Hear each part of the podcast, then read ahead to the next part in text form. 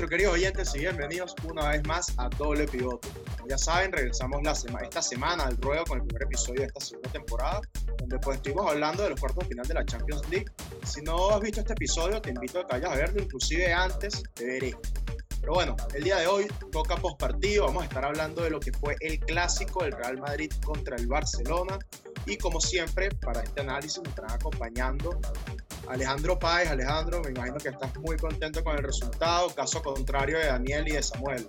¿Cómo andas, Ale?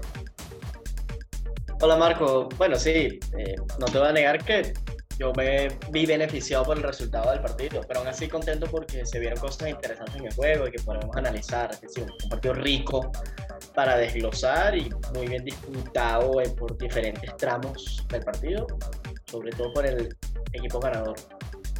Gracias, Daniel, ¿cómo estás? ¿Cómo estás? ¿Cómo sentiste, cómo viste, cómo viste esa derrota del Barcelona?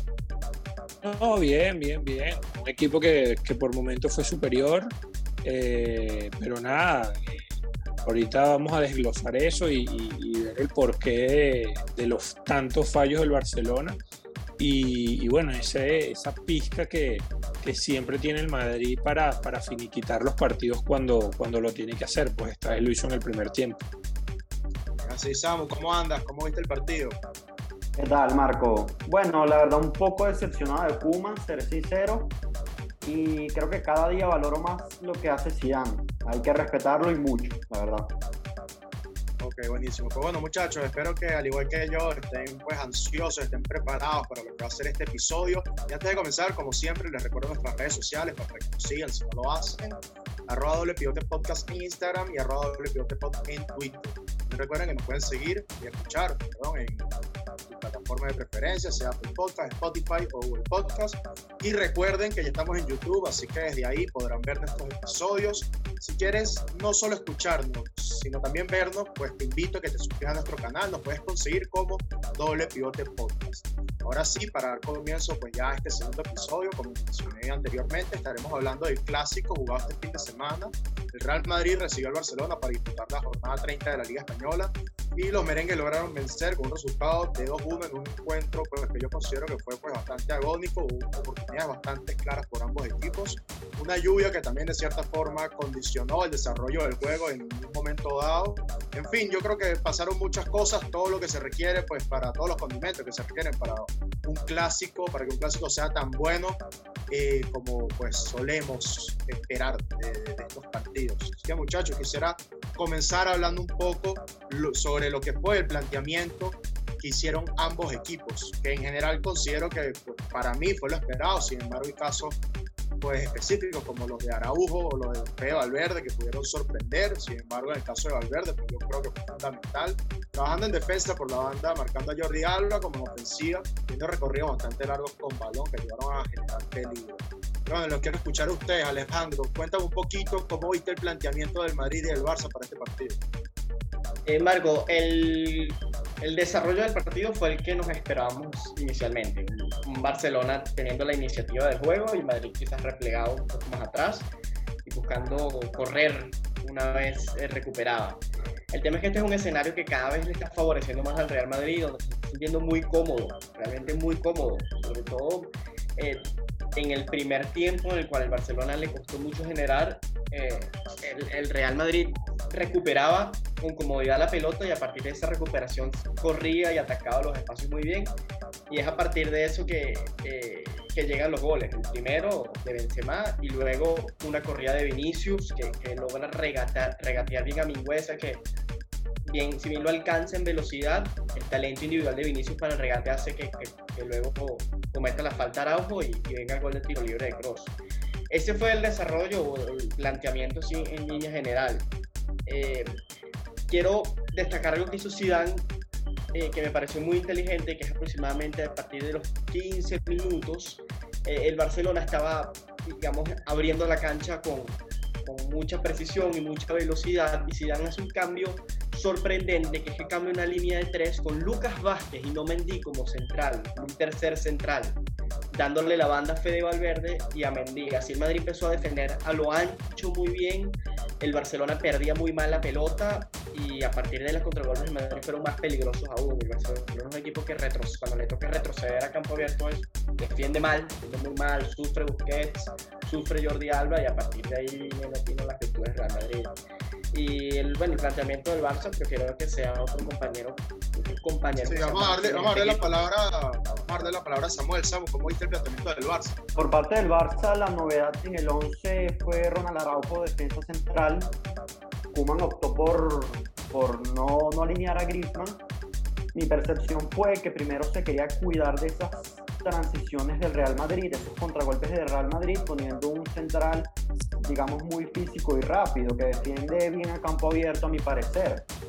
Con esto, puso a John en el medio para ganar más presencia en el medio, también más defensa. John es un jugador con mucho ida y vuelta, pero eh, a mi entender perdió un arma arriba.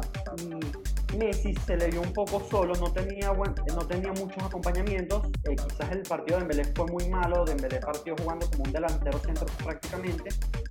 Y Pedri me parece que, que, no fue su noche, la verdad. No fue un buen socio de Messi como lo, habíamos visto a lo largo de la temporada.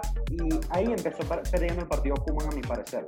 Y bueno, yo la verdad creo que Kuman se equivoca en el planteo inicial. Eh, un, un, equipo con las líneas muy altas cuando el Real Madrid era el que, el que necesitaba buscar el resultado, era el que el que necesitaba ganar para adelantarse en la tabla y vimos un Kuman que le erró al, al planteamiento inicial. Creo que el entrenador neerlandés se esperaba un Madrid que fuese a presionar arriba, este, que le tratara de quitar la pelota y vimos algo totalmente distinto, un equipo totalmente replegado, eh, que trató de dominar en los extremos del campo de juego y que regaló el medio campo. Eh, incluso teniendo a Kroos y a Modric y Casemiro, que es un mediocampo muy imponente, lo regalaron y dieron la pelota. Eh, creo que Kuman se sorprendió completamente con esto y, y no supo ajustar. A mí me parece que también le erra en la alineación cuando ya viene un, un, equipo viene ganando y viene funcionando también, pese al último partido frente al Valladolid, que el Barcelona no, no pudo desarrollar un buen juego, un buen funcionamiento. Este equipo venía de, de, bastantes partidos demostrando que, que, que, había una idea y una mejoría de juego y no la... Kuman, Kuman rompió eso con el ingreso de Araujo. Eh, básicamente eso con respecto al Barcelona. Luego hay una ejecución del plan muy, pero muy buena del Real Madrid. Mira, Dani, pero eh, tú dices, comentas algo que es que eh, Zidane o el, Madrid regala el mediocampo. Yo no sé, yo no sé si no jugar a tener más, acumular más posesión en mediocampo sea regalarlo. A ver, yo creo que Tony Kroos, Luka Modric y, y, Casemiro fueron muy dominantes en la fase a la que apostó Zidane. Es decir, una vez recuperar la pelota, lo que viene siendo la tónica para el Madrid en el último partido contra los equipos grandes.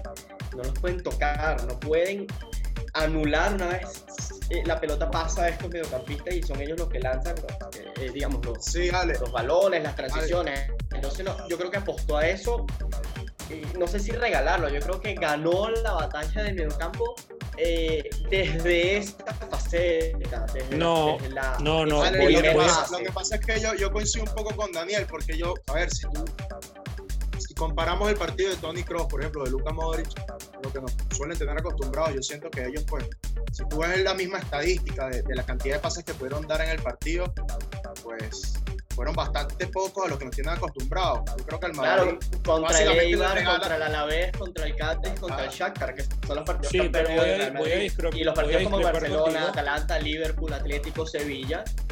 Perdón, ha sido más bien lo que hemos visto hasta ahora.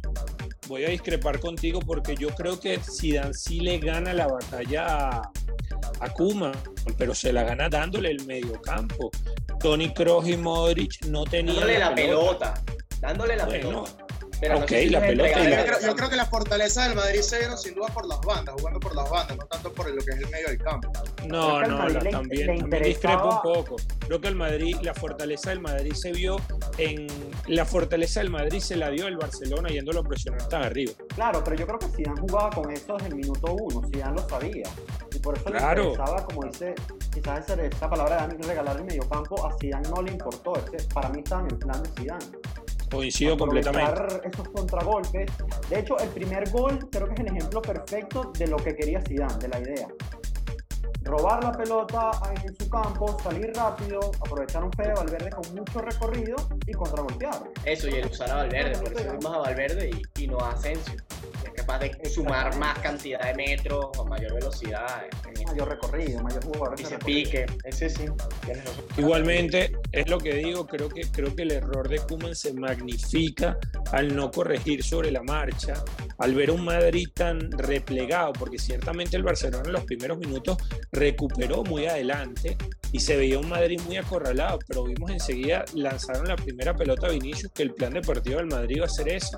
Entonces, no entiendo si el marcador seguía 0 a 0, ¿por qué seguir atacando tan, tan exageradamente o yendo presionar tan arriba si eso es darle ocasiones de gol al Real Madrid? Bueno, de repente también era el tema de querer ver si lograban eh, pegar algún error de la defensa del Madrid. Recordemos que, bueno, que tampoco estaban jugando los defensas, pues, los centrales titulares. Estaba Nacho, que si viene teniendo ya bastantes partidos, pero estaba militado. De repente las probabilidades de que hubiese un error ahí. Yo creo, que Marco, yo creo que es porque es la esencia del Barcelona al final.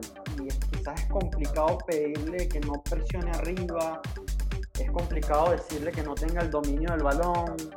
Es, es un poco complejo en, en ese tema porque Sí, el Barcelona juega eso. El Barcelona es un equipo que no se adapta mucho a sus rivales, la verdad. Es la idiosincrasia del equipo. Llevar la iniciativa y ser propositivo con el balón. El tema es cómo perdía el balón, cómo circulaba la pelota, quizás era poco paciente con el balón. Perdía con suma facilidad. Eso es otra Puede cosa. ser, yo creo puede- que ah. yo creo que cuando tú vas a cuando tú vas a plantear este tipo de partidos y enfrente tienes un equipo que te está jugando a eso, a lo que normalmente se podría decir, ojo, que no se malinterprete con que el Madrid es un equipo chico porque no es así, pero el Madrid jugó a, a- a lo que a, a veces le juegan a ellos con los equipos chicos, ¿ok? Y le salió perfecto. Ahora la jerarquía pesa y el Madrid te le castigó al Barcelona como seguramente no lo castigó el Valladolid el, el lunes anterior por la jerarquía de, eh, por las individu- individualidades que tiene el Real Madrid, valga la Bueno, redundancia. Daniel, tú estás estás mencionando al Real Madrid. Yo quisiera hablar un poco del por qué gana el Real Madrid este partido, en qué punto fue superior el Madrid. Entonces, vamos a hablar un poco de eso, este, lo que fue el, el desarrollo del juego como tal, que conllevó el resultado. Daniel, me quedo contigo. Para ti, ¿qué fue lo que llevó a que el Madrid lograra ganar y conseguir los tres puntos? Bueno, ya lo mencioné, era, eso mismo que, que estaba comentando ahorita, esa presión tan arriba, tan elevada del Barcelona, eh, adicionalmente tanta, no sé si la palabra es displicencia, pero esa facilidad y ese riesgo tan continuo de perder la pelota en tres cuartos de campo cuando el equipo venía marcando muy mal mientras atacaba. Ok, Eran balones, eran corridas constantemente de Vinicius y, y- y balones y luego una descoordinación. Yo vi mucha descoordinación de parte de ese sector de la defensa entre Araujo y Mingueza, pese a que Mingueza me parece que hizo un muy buen partido, eh, más allá del gol, pero no hacia Araujo. Creo que hubo mucha descoordinación en esa parte del campo y, bueno, que el Barcelona también perdió mucho en salida. Las pocas veces que el Madrid eh, elevaba sus líneas para presionar, se veía que el líbero era, estaba haciendo Araujo y no Frenkie de Jong. Entonces tú, a ver, según lo que yo escucho, no le das tanto mérito al Madrid como tal, sino sientes que es más la displicencia que se dio del Barcelona. No, no, no, para nada, para nada. Yo creo que hay muchísimo mérito del Madrid de plantear un partido así y un aguante eh, tan fuerte por parte de sus jugadores cuando se está viendo que el Madrid está mal físicamente y aún así aguantaron. Aguantaron un equipo que, que- que por muchos momentos los acorraló y no les pudo no les pudo igualar el marcador. Por mi parte, Marco, muchachos, si me permiten, creo que como, como todo en, en- todos los partidos, todo en el fútbol, eh, no podemos desligar eh, o tienen que ir de la mano planteamiento inicial o durante el desarrollo del partido y ejecución. Y eso es algo en que el Real Madrid acertó, digamos, en, en estos dos factores, con estos dos ítems. Tuvo un buen planteamiento inicial y ejecutó muy bien eh, cuando generó o logró llegar a las oportunidades debido a su planteamiento inicial. El Barcelona no sé si equivocó en el planteamiento, pero ejecutó muy mal, al menos en el, en el, en el, en el primer tiempo. Y en el segundo tiempo que ajustó, y de hecho fue superior en varios tramos del segundo tiempo al Real Madrid, cuando el Real Madrid ya no podía correr con tanta frecuencia, eh, ejecutó mejor, pero le, le, faltó punch, le faltó gol al Barça, un disparo de Mingüesa que se va desviado al palo y likes. Es decir, al final el fútbol se, se define mucho en las áreas. Y, Yo creo que también va un poco por ahí el resultado. no llegó. De repente, de Entonces, repente el encuentro el no Madrid- fue tan. sí, De repente el no encuentro no fue, no fue tan pudo ser para diferente. Sí, sí, cualquiera. exacto. pudo ser para No cualquiera. tan- El resultado pudo haberlo ganado el Barcelona. de- porque generó ocasiones y jugó bien en el segundo tiempo. Al Lo final que pasa es que creo que el Madrid supo aprovechar. Generó, marcó. mejor. replegó, defendió bien, cuando no defendió también el Barcelona no marcó y ahí se definen muchos partidos. Yo creo que fue un muy buen partido de ambos por momentos, ambos sufrieron por otros. es lindo ver partidos así. No sé si Samu piensa algo similar. Bueno, el tema es que yo me decepciono con Kuma porque su lectura me parece pobre, no solo desde el minuto uno. Creo que hay que destacar algo que decía Dani, que al Koeman alinear a Ronald Araujo pierdes un primer pase de calidad. Araujo es el defensor del Barcelona con menos calidad individual con el balón. Eso hay que tomarlo en cuenta. Luego en el segundo tiempo, Kuman ajusta, coloca a Griezmann, creo que lo coloca una buena lectura, ingresarlo apenas inicia el segundo tiempo, pero lo pone en la banda izquierda. Y yo pienso que él debió aprovechar a Dembélé, que es un jugador con un muy buen uno contra uno, para que atacara a Odriozola. Nunca tuvo, nunca tuvo esta lectura de colocar a tu mejor regateador con el defensor más, más pobre, vamos a decirlo de alguna manera, del Real Madrid, que era Odriozola. Vimos que Es que lo le de Grosola fue lamentable. Mendy le ganó todos los duelos a Dembélé, mientras que por la banda derecha, Kuman no aprovechó esa banda derecha del Real Madrid. Luego, siguiendo con Kuman, ingresa el ex Moriba, ingresa Sergi Roberto, pero que no son jugadores con una gran técnica individual, no son grandes pasadores. Y es algo que también Dani lo comentaba. Perdieron ese primer pase con estos dos jugadores, que no son jugadores que saben gestionar jugadas y por eso se atascó muchísimo el Barcelona y en el mejor momento donde debió bu- buscar el partido, la verdad se atascó y para mí no tuvo buenas ocasiones de gol. Creo que Kuman corrige en el segundo tiempo, eh, sacándole referencias al Madrid. Le, le- le dejó de, le despobló el área, le quitó referencias y al contrario hizo que, que jugadores le atacaran el área desde afuera. Caso el gol de Mingueza, que jugando como lateral entró desde afuera y logró marcar. Ok, ahora qué pasa? Luego de que, de que Zidane ajusta sobre ese ajuste de Kuman, ¿verdad?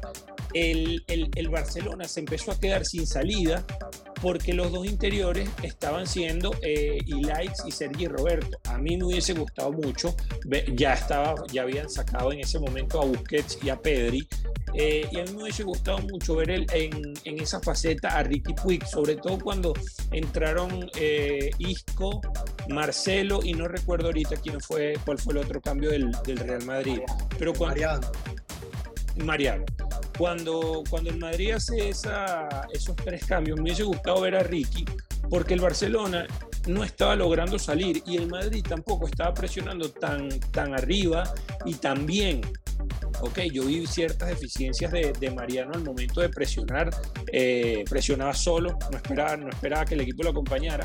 eh, y el Barcelona, pero el Barcelona no lograba sacar la pelota, se le complicaba por momentos eh, llegar al área con facilidad como ya lo venía haciendo. Y, y yo creo que ahí el Madrid logró dormir un poco el partido. Luego lo que comenta Alejandro es muy cierto. Eh, el, el Barça falló en las áreas, ese remate de Mingueza que no entra, el poste de Ilaix. El Barça no tuvo suerte en el primer tiempo en ese tiro de esquina que Messi pega en el, en el, en el poste, pero yo creo que con lo, con, con lo que planteó Zidane y cómo fue ajustando, el, el Madrid terminó ganándole bien al, al Barcelona. Sí, yo considero que el primer tiempo fue clave en el sentido de el partido era para cualquiera. Ya cuando ves el desarrollo completo del juego, ambos, como dice Alejandro, podían ganar. El tema está en que yo creo que el Madrid supo aprovechar más esas oportunidades en las que el Barcelona pues se dio con un, nivel inferior a lo que exigía el partido. Y de hecho, yo llegué a pensar en un momento de la primera mitad del, del juego que el Madrid podía llegar a empezar el mismo partido en el primer tiempo. Por ejemplo, Sí. la jugada que, que hace Valverde, que después remata La- que pega el palo, que pega el palo y Lucas Vázquez remata. sí. Este, El mismo en el segundo tiempo en, entró. ese, en ese que- momento, que- que en- ese momento del partido, era un Madrid im- imparable, o sea, un Madrid que podía marcar tranquilamente el 3-0, no lo logra, y yo creo que a raíz de que pues el partido de todos, a pesar de que se veía un Madrid muy superior, el resultado daba a entender que se podía recuperar el juego, pues Kuman logra eso, eh, logra, logra ajustar. No sé si lo que dice Daniel, eh, de que de repente en los ajustes pudo haber hecho mejores cambios, eso yo también pues considero que pudo haber sido, pero bueno, también hay que estar ahí para ver lo que leen los entrenadores, ¿no? De repente, Sí, Marco, y déjame, déjame agregar algo. Yo, yo creo que el Barcelona en el segundo tiempo tuvo un muy buen desempeño. O sea, el Barcelona murió, como dicen, con las botas puestas, Sí, sí. porque terminó, terminó jugando bien. De hecho, me parece que el Barcelona fue bastante superior al Madrid en la segunda parte, pese a que el Madrid tuvo esas corridas nuevamente, pero con un equipo ya más cansado y no tan peligroso. Y el Barcelona tenía los deberes de, salir a buscar el, partido en ese momento. Sin embargo, yo creo que más allá del, planteamiento, del buen planteamiento de Zidane, volví a ver ciertos errores en individuales errores individuales en el retroceso del Barcelona. Por ejemplo, en el primer gol, a mí me parece que Jordi Alba le da muchísima ventaja a Valverde saliéndolo a presionar. Ok, en vez de fijar a su marca. Y le, y Y le rega- luego- y le regala la banda a Lucas Vázquez. A eso voy, a eso voy. Al salirle a presionar, re- a, a presionar regala la banda a Lucas Vázquez y luego creo que muy blandito, muy flojo Araujo al momento de achicar a Benzema. Eh, y en el segundo gol me parece que otra vez lo que mencioné anteriormente, ese choque de, eh, de esa falta de coordinación entre Araujo y Mingueza se vio, se- le dio mucho, muchas posibilidades al Madrid para atacar por ahí. Bueno, y muchachos, otro jugador que de repente yo siento que no tuvo la actuación esperada, aprovechando, este, Sergiño, Sergiño Dest. Yo siento que él es un jugador pues, que en los partidos previos venía mostrando mucha, mucha ayuda en faceta ofensiva y para este partido pues prácticamente yo, por lo menos a mi percepción, yo en ningún momento lo vi pues siendo relevante ¿no? en la zona de ataque. Porque se enfrentó a Ferland Mendy. Sí. No que Creo que el, el contexto del partido llevó al Barça a atacar por la banda izquierda, me parece.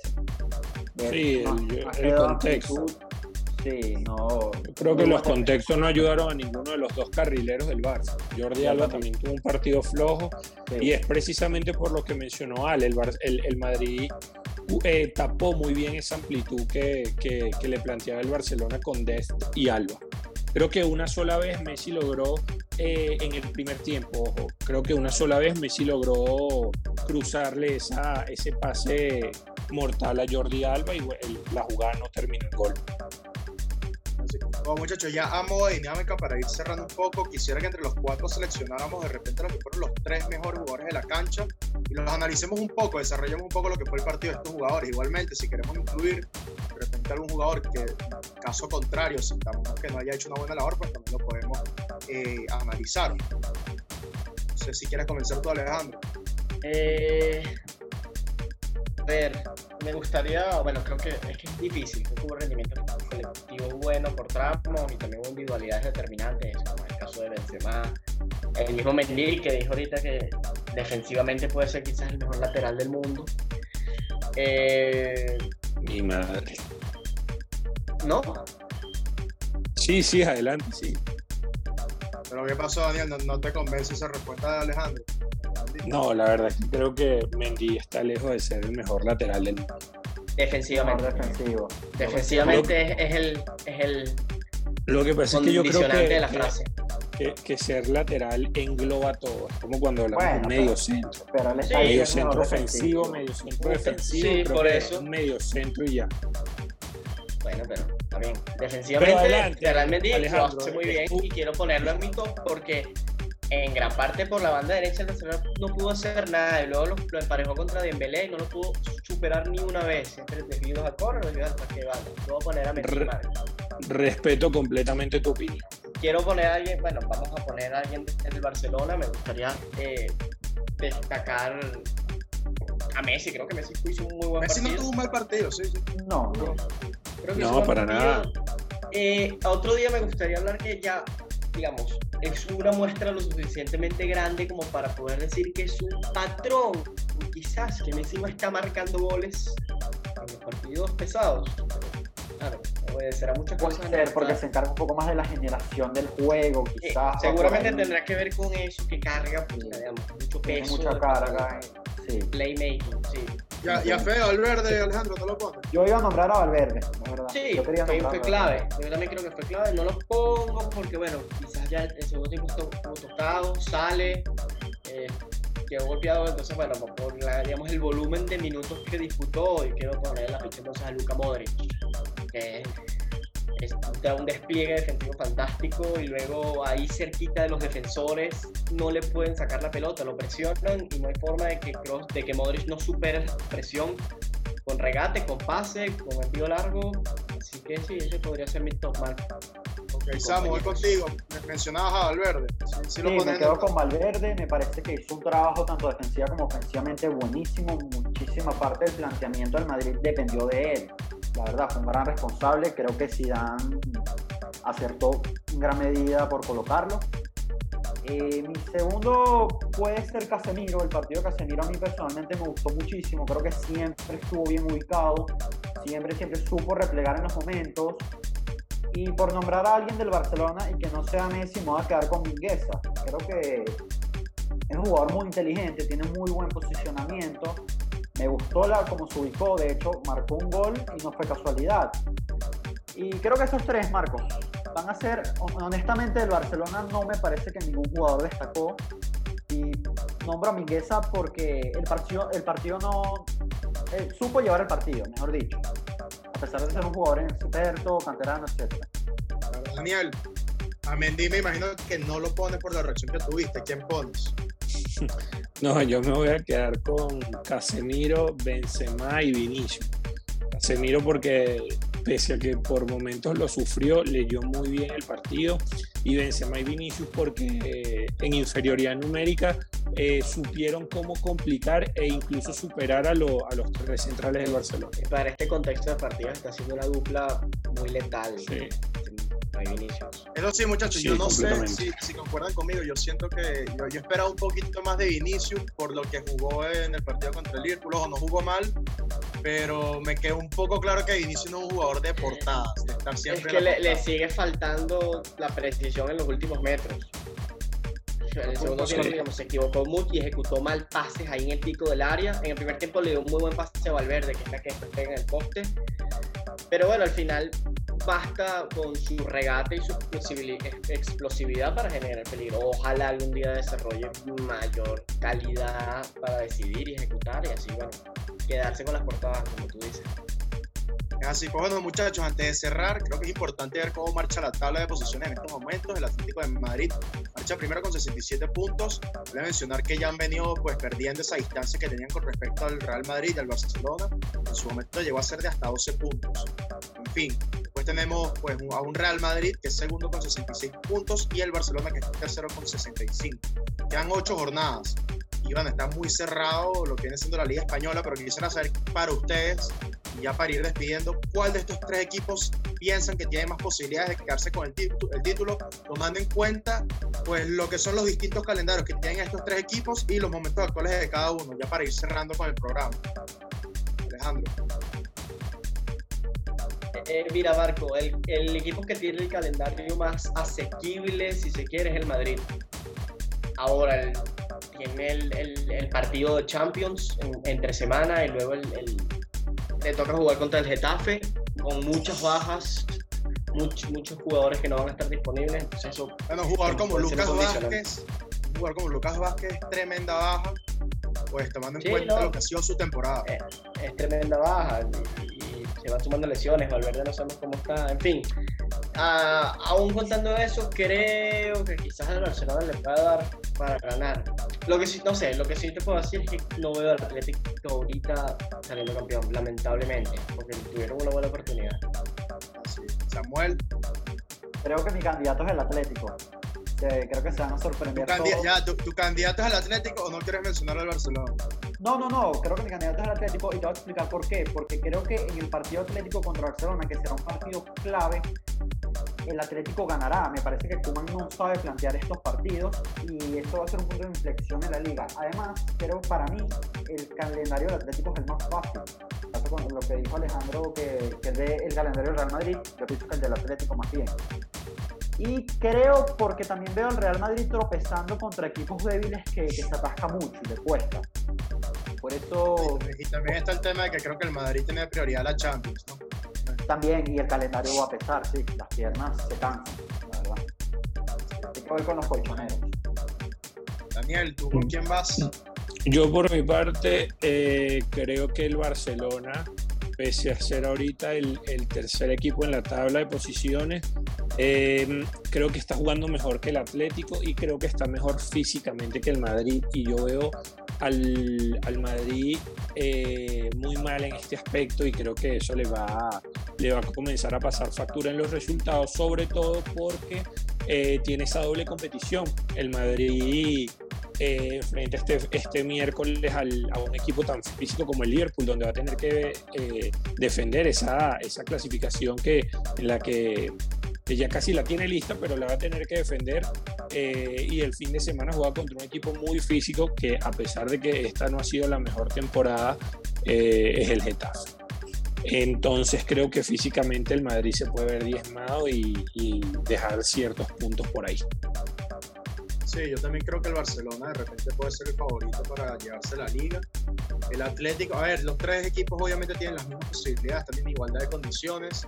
Va a ganar el que falle menos en los partidos. Y yo creo que el Barcelona, pues al estar jugando esta única competición, de repente tenemos posibilidades, las piernas van a empezar a pegar y yo creo que ya a medida que vaya avanzando pues las fechas, yo creo que las piernas de los del Madrid no van a poder dar para jugar ambas competiciones y va a llegar ese momento donde te toca sacrificar una de las dos, ¿no? Y muy seguramente, pues a priori la, lo, lo importante siempre va a ser la Champions. Sí, concuerdo completamente. Ojo, el Atlético también se está viendo afectado por las lesiones y por, por sanciones. Se lesionó Trippier contra el Betis, la- Joao Félix porque tiene mucha importancia. Esto puede condicionar un poco. Es verdad. Y ojalá, plantilla está relativamente costando, en ataque, el está costando el fútbol al Atlético. Sí, muchísimo. Estando Ahí sí. ser fluido en ataque, generar. Vamos a ver. Ya tendremos, ya tendremos un episodio, ya tendremos un episodio Sí. hablando más de, un poco más de lo que fue, de lo que es el Atlético, pues, y lo que será pues esta recta final de la Liga Española. Pero bueno, muchachos, se nos ha acabado el tiempo, este, y bueno, así terminamos con este segundo episodio de la segunda temporada de Doble Pivote. Recuerdo, mi gente, que nos siguen, lo pueden hacer. Estamos en Instagram como arroba Podcast y en Twitter como arroba Podcast. Recuerden que nos pueden escuchar por su plataforma de preferencia, sea Spotify, Apple Podcast o Google Podcast. Y pues no te olvides de suscribirte a nuestro canal de YouTube, que recién lo estamos comenzando a utilizar. Eh, nos puedes encontrar como Doble Podcast, así que como les mencioné, estaremos ahí publicando siempre contenido extra parte de los podcasts como tal, así que no te lo puedes perder. Muchachos, como siempre, un placer eh, estar de nuevo con ustedes. Y pues bueno, ya será hasta la semana que viene que nos volverán a escuchar. Y bueno, eso será en el próximo episodio de Doble Pivote. Chao, chao.